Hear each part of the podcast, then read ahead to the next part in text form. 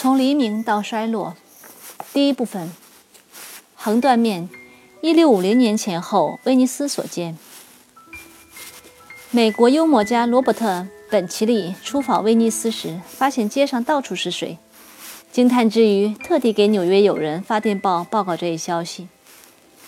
公元五世纪，意大利北方遭到日耳曼人的侵略，逃难的人们离开大陆，躲到这里的湖上。之后建立了这座伟大的城市。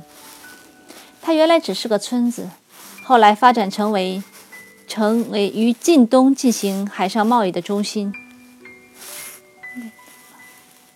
到了一千四百年，它已经成为一条运输大动脉，源源不断地为欧洲的北部和西部，包括英国的人们输送他们日益奢侈的生活所需要的物品。中世纪的十字军东征使西方人见识到。地中海东部各国的舒适生活，大批的十字军回国后，在原始落后的西方激起了普遍的欲望。人们渴望得到东方的所有好东西：金银丝织品、棉布、丝绸和平纹细布；玻璃制品、瓷器、用大马士革的钢锻造的剑、橙子、杏子、无花果、塞浦路斯的葡萄酒、地毯、宝石、药物、胡椒。熏香和香水。位于意大利另一边的热那亚本来想从这多种多样的贸易中分一杯羹，但是处于亚得里亚海顶端的威尼斯，比起热那亚来占有地理的优势。葡萄牙人找到了通向东方的海上之路。之后，威尼斯不再是唯一的贸易中心了，但是它仍然保留了一些奢侈品贸易的垄断权。葡萄牙人正是因为眼红威尼斯的财富才去探险的。一个名叫哥伦布的热那亚航海家，怀着西行的热望去求助葡萄牙国王，帮他圆梦。到了1650年，威尼斯开始走下坡路，但十分缓慢。他的制造业依旧利润丰厚，海上力量仍然称霸一方。威尼斯以及他在大陆上辖区的居民只是感到竞争比以前有所增加。他们知道自己仍然是世界的奇观，其中一个原因是威尼斯的政府形式独特，效率惊人。大家都听说过，身为城邦之主的总督每年都在一次庆典上把他的戒指扔进大海，这象征着威尼斯与给予他生命的大海成婚。但是，早在17世纪中叶前，总督就已经是傀儡了，他相当于立宪制的君主。唯一的权利来自他个人的影响。如果他刚好有个性、有头脑，能够发挥影响的话，实权掌握在一套错综复杂的理事会制度手中，而理事会全部由贵族家族所把持。他们是从商的贵族。与其他所有的欧洲城市不同的是，威尼斯的贵族既从商又从政。哦，威尼斯，威尼斯！当你的大理石墙与水平齐，各国都将为你的大厅的沉默而惊叫。他们将在海边哀叹和哭泣。哦，多么痛苦！几百年的积累，一朝付诸流水；一千三百年的愤怒和荣誉，将化为尘土和眼泪。拜伦《威尼斯颂》，一八一五年，在金字塔形的国家政权最底部的大理事会。是由二十五岁以上的权贵组成的自动连任机构，他负责选举和任命其他官员，如参议员、十人委员会成员，相当于城市守护神的圣马可财政长官、法官、一些专业委员会的成员以及圣贤学院。每天星期每个星期天早上，总共有三百多人聚集一堂，他们只做人事方面的选择，并不讨论政策问题，除非发生了严重的紧急情况。这种安排本身并没有什么特别，它的出奇之处在于官员所遵循的规则和习惯。十人委员会是每年选举一次的行政部门，负责警察和防卫事务。他所管辖的问题包括道德、公共文明、叛乱分子和外国的敌人。读过《卡萨诺瓦回忆录》的人一定记得，他放荡的冒险生涯是从威尼斯的监狱越狱之后开始的。这所谓监狱又称千屋顶，因为它坐落在总督府邸的一侧的一座楼的屋顶之下。除了卡萨诺瓦惊心动魄的故事，还有众口相传的传说。据说头天夜里从圣马可的石狮子嘴里投入一封匿名信，第二天信上举报的人就会失踪。这些使得食人委员会背上了武断专横、执法无情的罪名恶名。这个传说纯属无稽之谈，而叹息桥却有其事，不过也不值得大肆渲染。威尼斯有十一个初审法庭，两个上诉法庭，没有陪陪审团，因为被告可以得到法律咨询，比英国和同样做法的其他刑事司法制度早了几百年。法庭既审判平民，也审判权贵。十人委员会很得人心，民众可以向他提出请愿，并能得到保护，不受迫害。司法过程迅速，罪发后一个月内给予审判。根据当时的标准，判刑并不严厉，重罪判死刑，伪造罪切掉一只手，强奸罪和通奸罪切掉一只手并挖去一只眼睛。死刑有五种处决方式。普通的罪犯在水里溺死，与其他地方一样，也有刑讯逼供，但是法律在这方面有严格的明文限制，是否真正执行就不得而知了。十人委员会选出三个人做领导，由他们每个月轮流主持日常工作，别的部门的负责人每天轮换。在任职任职期间，禁止首领进城或与任何公民交谈，目的是为了使老百姓完全不问政治。出于同样的目的，十人委员会还派侦探把任何颠覆阴谋扼杀在萌芽阶段。意大利其他所有的城市经历了无数次阴谋、背叛、流放、暗杀和专制者之间的相互残杀，而威尼斯在五百年里却风平浪静。威尼斯各种政治措施中，有一条措施是为了保证官员忠于职守，至少保证总督能够尽职，因为总督家财万贯。对他施行这条措施最合适。这条措施是，总督去世后，对他在职时的表现进行评判。如果评语不佳，他的后人会被罚款或遭受别的惩罚。因此，总督不敢聘用自己的亲友在政府里任职。生前所到之处，总有都有总督委员会的六个委员紧随左右，对他进行监督，尤其是差阅来信的时候。更重要的是，所有的职务都由受过最直接训练的人担任。年轻有为的权贵在青少年时代便被聘用，观察、见习大理事会的运作。一旦合格，就被派到不同的职位上去考验。任何人都不能拒绝任职或辞职。任职短、任期短、轮换频繁，上级对各个部门工作都了如指掌。部门之间几乎没有明争暗斗。在严格的表面下不放松警惕，这可以说是威尼斯共和国成功的诀窍。他与罗马人使早期的罗马成为伟大帝国的原则十分相似。威尼斯和罗马人都受人敬佩，但从未被人效仿。相比之下，其他的国家，尤其是现代的民主国家，似乎不太把政府当一回事，不相信政府会认真严肃地管理国家事务。柏拉图的理想是统治者兢兢业业、理智地管理国家事务。总体来说，威尼斯可以说是最接近这一理想的了。老百姓不能参政，但乐于遵守统治者的决定。这不是因为他们受了理想国的启发，而是由贸易促成的。再加上他们处在小岛的脆弱位置。威尼斯与柏拉图的乌托邦的不同之处在于，它与外界广泛交流，宽容异己。他容许外国人保持自己的信仰和教堂，包括希腊东正教教徒、新教徒、亚美尼亚人、斯拉夫人、阿尔巴尼亚人和犹太人，但同时不准僧侣干预城市的法律。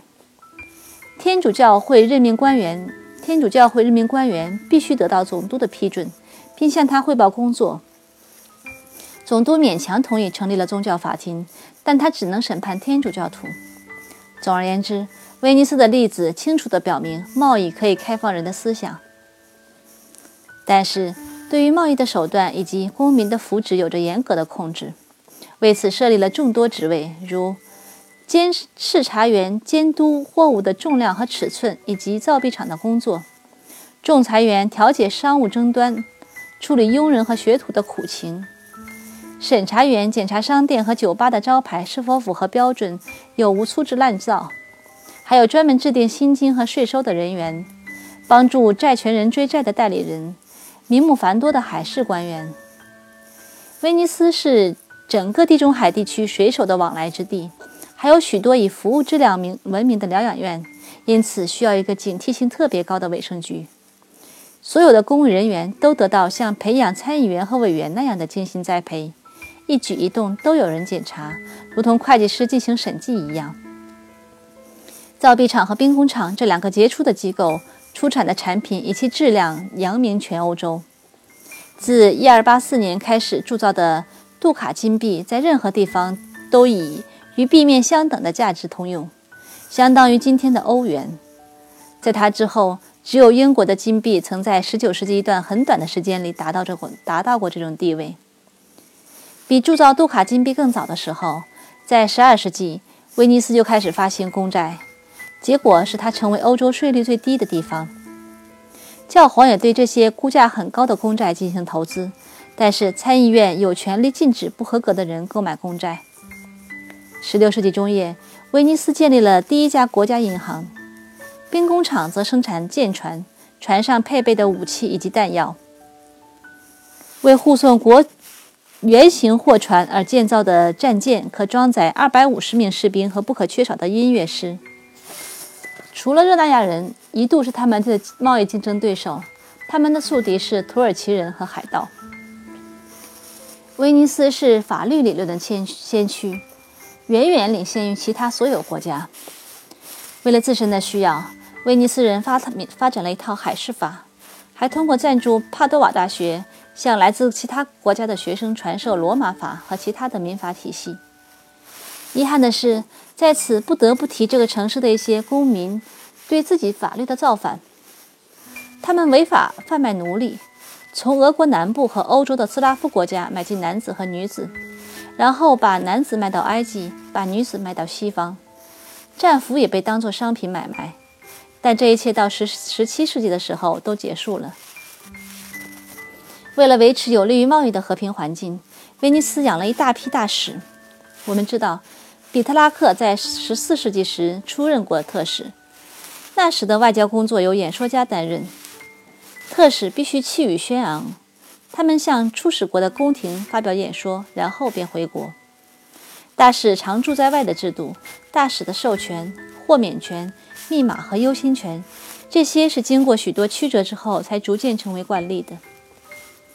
到了17世纪，这个体制已经非常巩固。产生的一个结果是，威尼斯大使们的日常日常报告成为记载当时历史的最丰富的史料。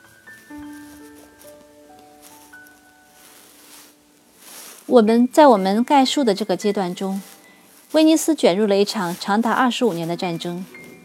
这场战争虽不是导致它衰落的起因，却是它衰弱的征兆。共和国在一五七一年失去了东部的前哨塞浦路斯。一六四五年，马其他岛上的一群海盗俘获了一艘来自阿尔及尔的土耳其船，船上载有苏丹王的妻姬妾三十余人，其中包括他的宠妃。土耳其人以此为借口攻打克里特。克里特岛之至于威尼斯，相当于今天的古巴之于美国。卧榻之侧，岂容他人酣睡？威尼斯当时处境艰难，大西洋的贸易使他失去了大笔收入，国库匮乏。为了筹资保卫克里特，政府采取了史无前例的出售政府办公用房的办法。更糟糕的是，还出售贵族的爵位来筹措现金。威尼斯人在战争中表现出了充分的勇气和能力。到了17世纪末，威尼斯还在围困雅典，但是在这场漫长战争的尾声。他们失去了克里特，威尼斯共和国在之后的一百二十五年走下坡路的趋势大局已定。生活在一六五零年前后的威尼斯人，或亲眼目睹，或从来访者和他们的大使那里得知，在他们以外的世界里，除了为贸易而西行探险之外，还出现了许多其他新鲜事物。法国这个新兴的国家开通了布里亚尔大运河。把中部与北部连接起来，而米迪运河则打通了地中海与大西洋之间的通道。巴黎的皇家大桥是法国土木工程振兴的又一个象征。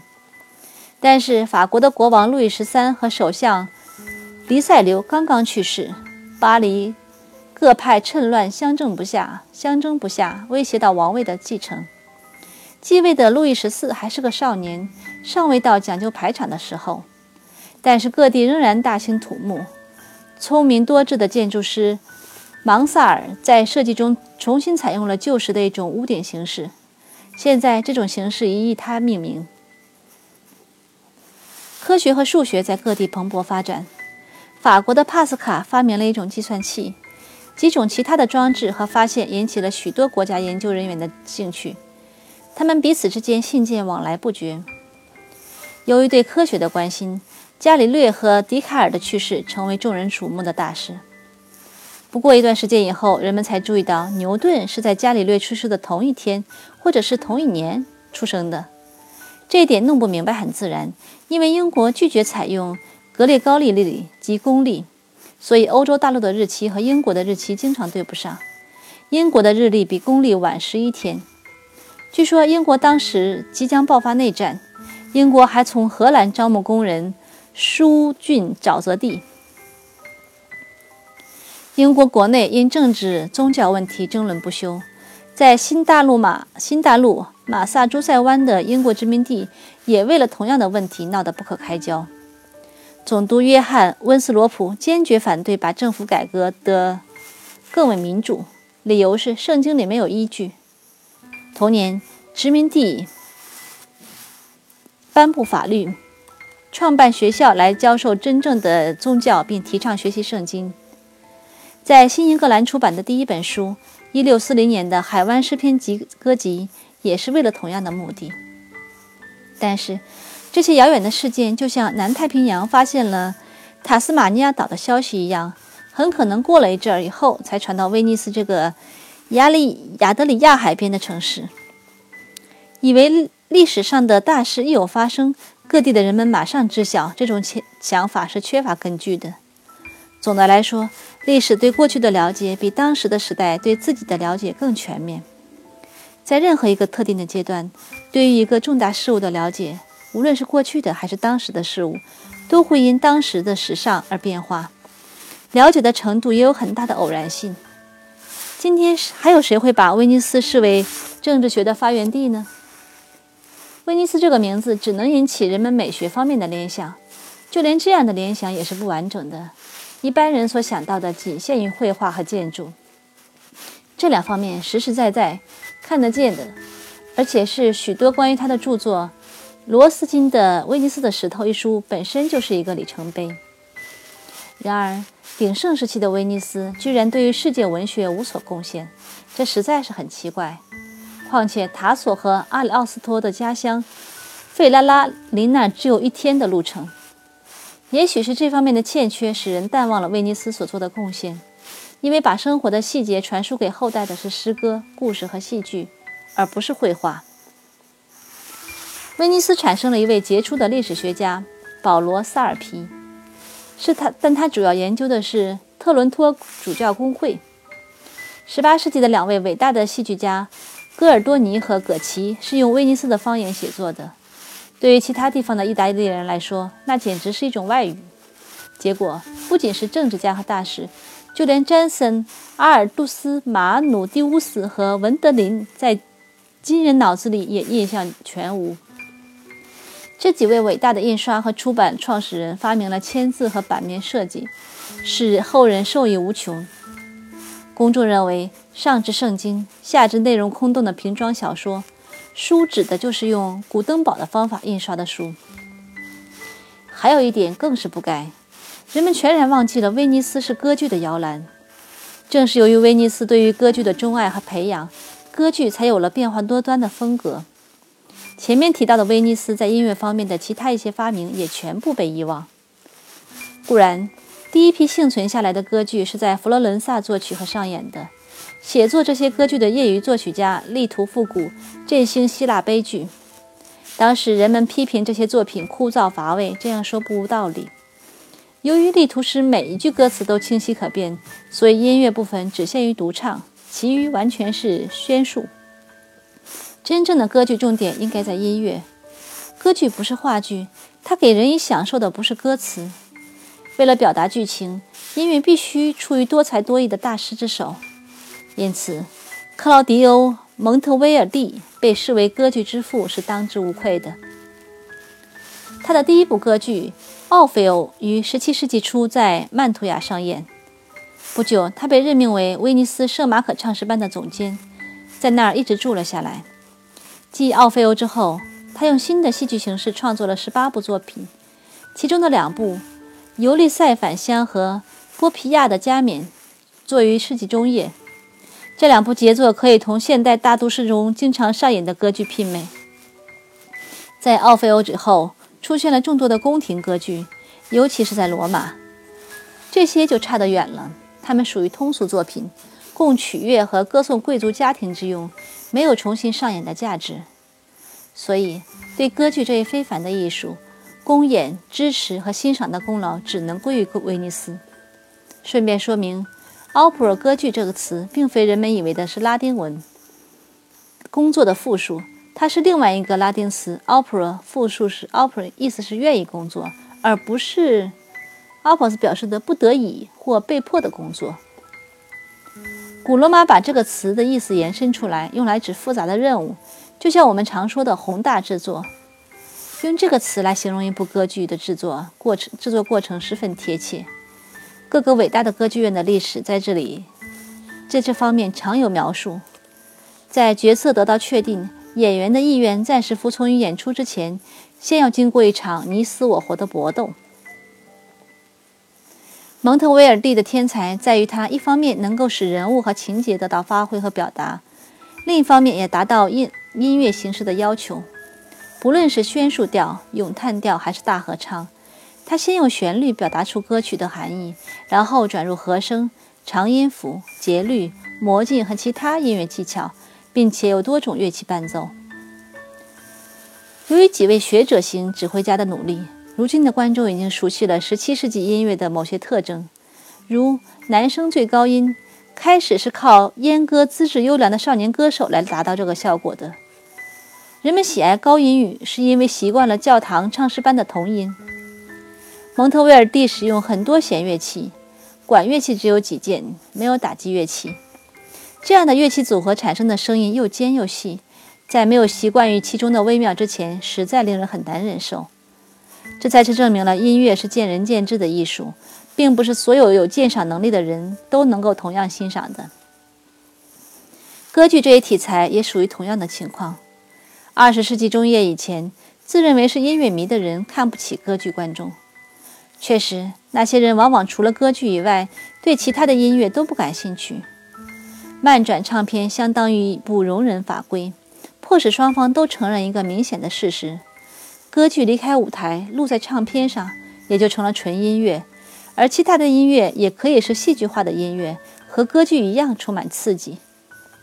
当然，一些歌剧的主题也是它原来名声不够体面的部分原因。歌剧源于文艺复兴的古典情调，早期歌剧的主题一般是古代的神话加上一些田园题材，然后为了追求新鲜感，在题材上又采用了古代和现代的历史事件。十八世纪加入了幻想，十九世纪又回到了历史题材。在这之后，任何题目或时代，任何现代剧本或小说都可以改编为歌剧，以表达这一题材的两大内容：虚荣和暴力。提出提出歌剧这两大内容，是为了说明歌剧的文学内容是情节剧，它不是悲剧，也不是社会批评或思想剧。因为这些戏剧形式需要用言辞来传达理智上和道德上的信息。托尔斯泰曾对歌剧做过尖刻的描绘，说它在本质上就是荒唐的。歌剧中的对话和行动之间的关系完全是粗线条，表表演和表达的方式也是老一套，如极力否认、跟踪、突然转身、一把夺过信、抢夺毒药杯，以及反复强调的唱出表达蔑视、气愤和仇恨的歌词。有二重唱、三重唱，最多到七重唱。唱的时候往往是直着喉咙大喊。当时的一位歌唱家把他的高音部唱腔坦率地形容为一种有控制的尖叫。此外，剧情中的冲突常常错综复杂，甚至涉及法律条文，并人为地搞得无法解决。所涉及的男主角、男女主角、统治者或竞争者，在冲突之中从不让步，提出的理由通常表现出个人或官方的自负及虚荣。十七世纪末，歌剧中引入了芭蕾舞，于是场面更加热闹。但这恐怕也是为了让为了让观众在乱哄哄的剧情中能有个喘气的机会。虽然有时歌剧作家让舞蹈者饰演剧中的对手所召唤的地狱魔鬼，那么爱情呢？喜歌剧怎么样呢？喜歌剧用滑稽的方式表现严肃歌剧中的困境，里面也有假设的对于和平和幸福的障碍，但结局都是皆大欢喜，而不是死亡。大歌剧中尽管有一段一两段关于爱情的咏叹调。但其作用其实是给嫉妒和阴谋打伏笔。这些标准的特征可以说代表着用的最少的文学形式，但它们并不妨碍伟大的歌剧和其他题材的作品一样可以千变万化。想想从古到今的歌剧作品：蒙特威尔第的《波皮亚的加冕》，拉莫的《华丽的印第斯》，亨德尔的《薛西斯》，格鲁克的两部《伊格菲耶菲涅亚》。莫扎特的六部歌剧，贝多芬的《菲代里奥》，斯波蒂尼的《维斯泰》，韦伯的《魔弹射手》，柏辽兹的《特洛伊人》，罗西尼的《奥里伯爵》，瓦格纳的《特里斯丹》，威蒂尔的《奥赛罗》，穆索尔斯基的《鲍里斯·戈多诺夫》，尚博里埃的《格温多林》，以及本杰明·布里顿的《比利巴德》。我们不得不承认，歌剧艺术在西方人的脑子里留下了一整套人们所珍惜的形象和感情。今天，一些曾完全被遗忘的作品和作曲家重新热门起来，说明这门艺术蕴藏丰富，其深度尚未我为我们所全部掌握。的确，歌剧的三个组成部分——歌词、音乐和布景效果，在不断地进行拉锯式的竞争。但是，形象。歌剧所创造的神话的力量来自音乐家，他利用歌剧重复性的框架，给坚硬僵硬的思想和空洞的歌词灌注了热情和生活信息。这一切早在1642年秋，蒙特蒙特威尔第的《波皮亚的加冕》在威尼斯圣约翰和圣保罗剧场初次上演的时候就已经明显的表达了出表现了出来。那十年中。除了威尼斯与土耳其的战争，如果威尼斯人放眼国外，还会注意到同时进行着几场其他战争。在德意志诸侯国那一片地区，二十多年前开始的争夺战已经进入了最后的阶段。几年之后，他获得了“三十年战争”的称号。英国内战终于爆发，法国的保王党与他们的各种敌人发生暴力冲突，也险些触发内战。与此同时，法国军人在西班牙边界进行小规模、小规模作战，其中一个就是后来在三个火枪手中得到颂扬的达达尼昂，他是为宝贝家乡加斯科因而战，加斯科涅而战。涅。德意志地区的战争本是新教革命引起的宗教冲突的延续，最后演变成在中欧争夺霸权的王朝之战。新教的瑞典和天主教的法国出人意料地结为同盟，共同对付奥地利的哈布斯王哈布斯堡王室。瑞典和法国都有领土野心，瑞典已获得了大国地位，拥有德意志北部各省，但他仍不满足。黎塞留大主教为法国制定的政策是把法国东部的边界扩展到莱茵河边。交战双方都差一点成功，若是成功，也许会使德意志。各国同归一个宗教，但是双方的指挥官同样杰出。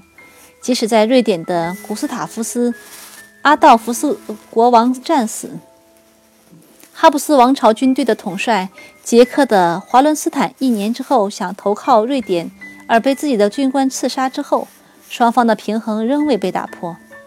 最后，在改革中被新教徒夺走一的一切一部分土地，又被天主教夺了回来。使奥地利得了好处。战后出版的一本书给我们提供了关于那场战争的第一手资料，这就是格雷美豪森写的流浪汉小说《池儿西木传》。该书以第一人称讲述了一个小男孩的故事。他出身贫贱，完全没有受过教育，所以被称为“痴儿”。当士兵抢劫了他的村庄，烧毁了他的家之后，小男孩开始四处流荡。流浪，他逃到附近的森林里，被一个看林人收留。男孩从他口中听到了一些外面的大世界的情况。他的救命恩人死了以后，男孩被迫投入到那个大世界中。他的下一个恩人是一个政府官员，他收留了这个男孩。让他做小丑弄臣，这是他的头脑和智慧得到开发。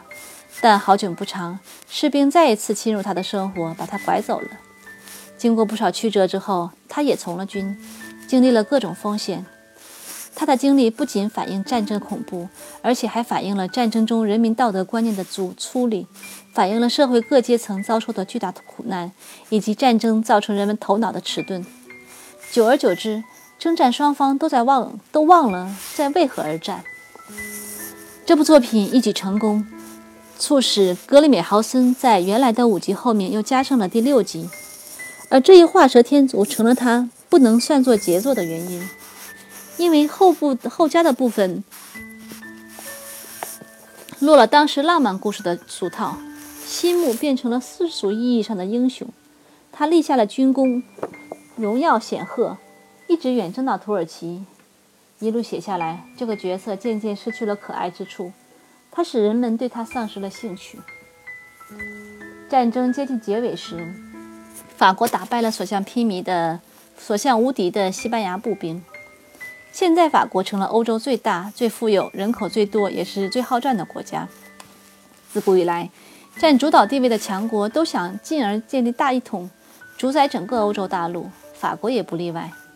三十年战争最终一无所成，到是世纪中期签署的条约以及战争所带来的文化后果意义比较重大。战斗、围剿、进军和反攻摧毁了德意志的大片地区，城乡民生凋敝，许多公国长期积弱。结果在后来的两个世纪中，凌乱、散乱零散的德意志各邦国成为欧洲列强为实现王朝梦想的逐鹿战场。那里的人没有国家。在他人眼里，他们是乏味、迟钝、孤弱无助的苦命人，满脑子是幻想和模糊不清的哲学、艺术、语言和仪表都落后而又粗，而又粗鲁。这种印象并非全无根据。后来，这个长期受辱的记忆变成了要向全世界表现与懦弱顺从相反的个性的决心。十七世纪和十八世纪强加在他们身上的顺从，演变成了十九世纪和二十世纪他们所表现出来的自我约束力、公民责任感和军事实力。三十年战争是最后一场宗教战争，但后来转为王朝战争。结束这场战争的条约宣布荷兰和瑞士这两个新教国家独立，变相承认了国家的概念。独立意味着主权，主权又意味着国家利益第一。高于对教皇的效忠和对国教的效忠。为此原因，为了国家的利益，与一个宗教信仰不同的国家结为同盟，便无可指责了。威尼斯人曾一度祈求土耳其人帮助他们对教皇领导的联盟作战，而教皇也曾如法炮制，接受过异教徒的帮助。简言之，到了17世纪中叶，战争结束的时候，西方在公共生活世俗化方面向前迈出了一大步。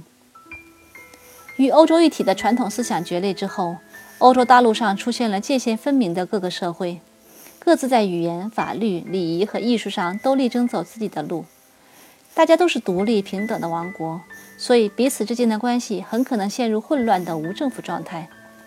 这促使人们开始考虑建立一些超越国家的法律和制度。意大利各国的状况让人心寒，他们虽然同属一个宗教，但彼此之间战火不断。威尼斯要不断地对付四个邻国，包括教皇的势力。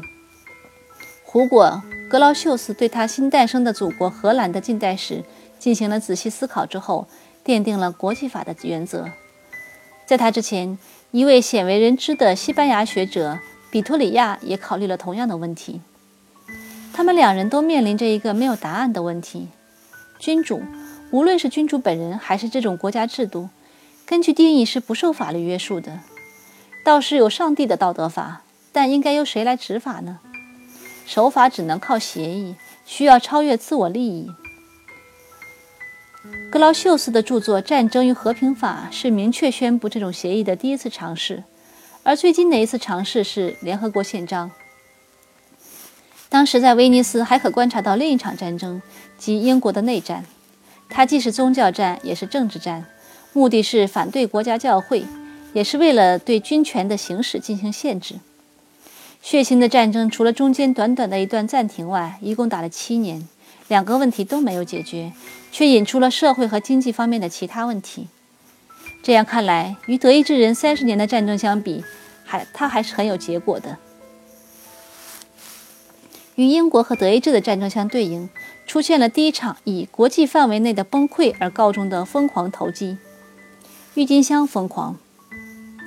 这种花于16世纪中期从近东引入欧洲，在中欧和荷兰尤其被视为珍宝。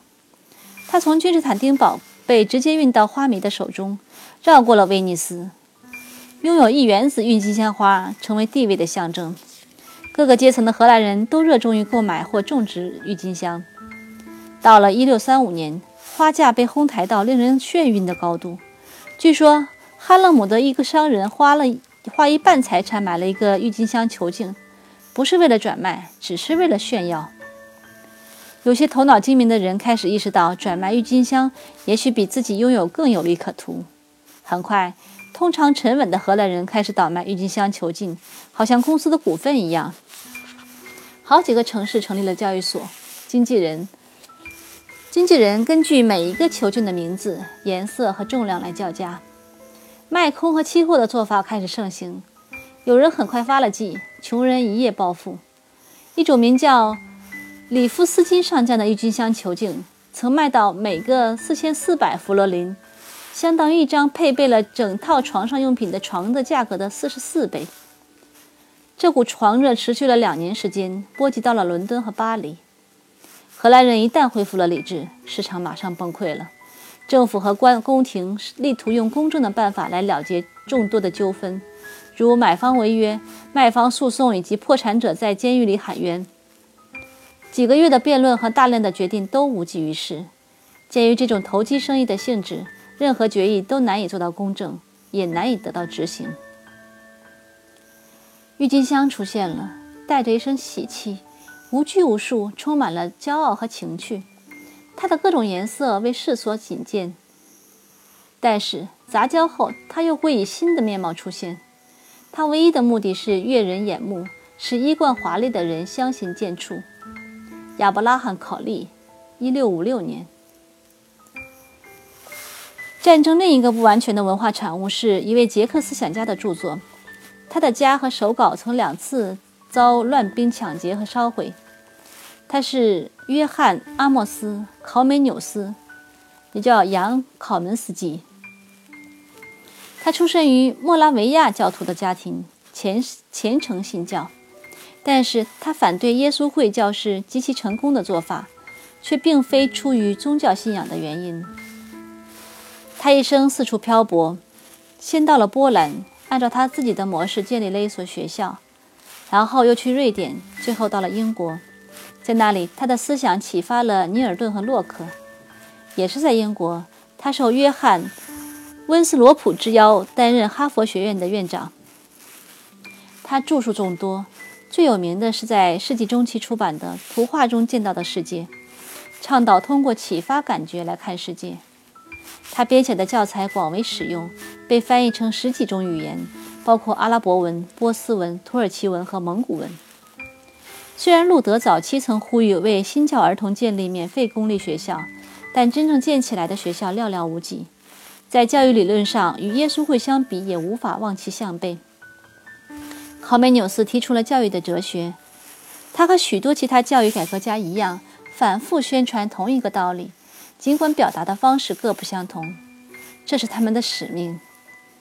学校由于其性质注定会僵化死板，所以需要不断刺激，使之生动活泼起来。学校之所以失去活力，是因为学校是一种袖珍式的袖珍的政府形式。正如政府的目的是形成共同的意志一样，学校的目的是培养同一种思想。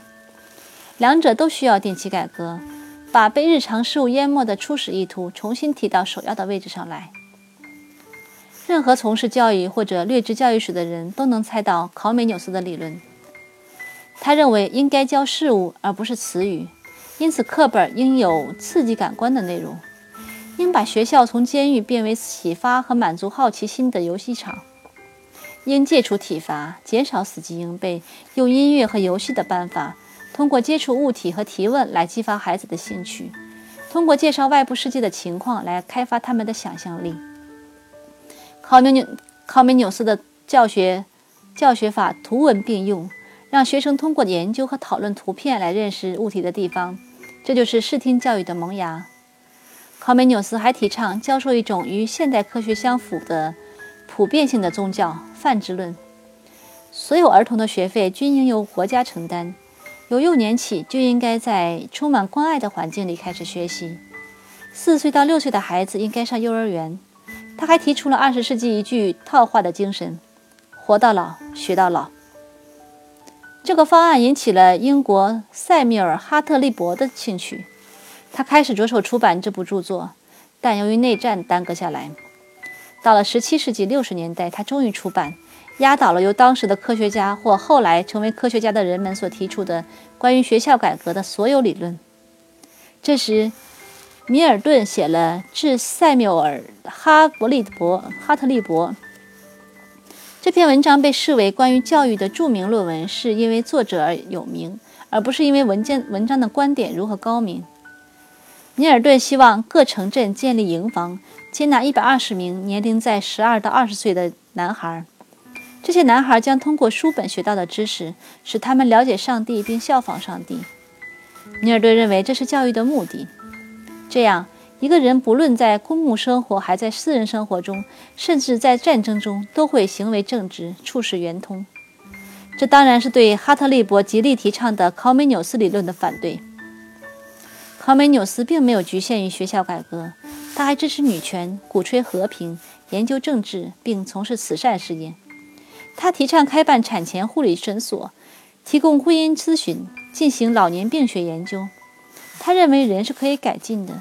而且，他像培尔以及18世纪的百科全书派一样，认为光明能带来和平与和谐。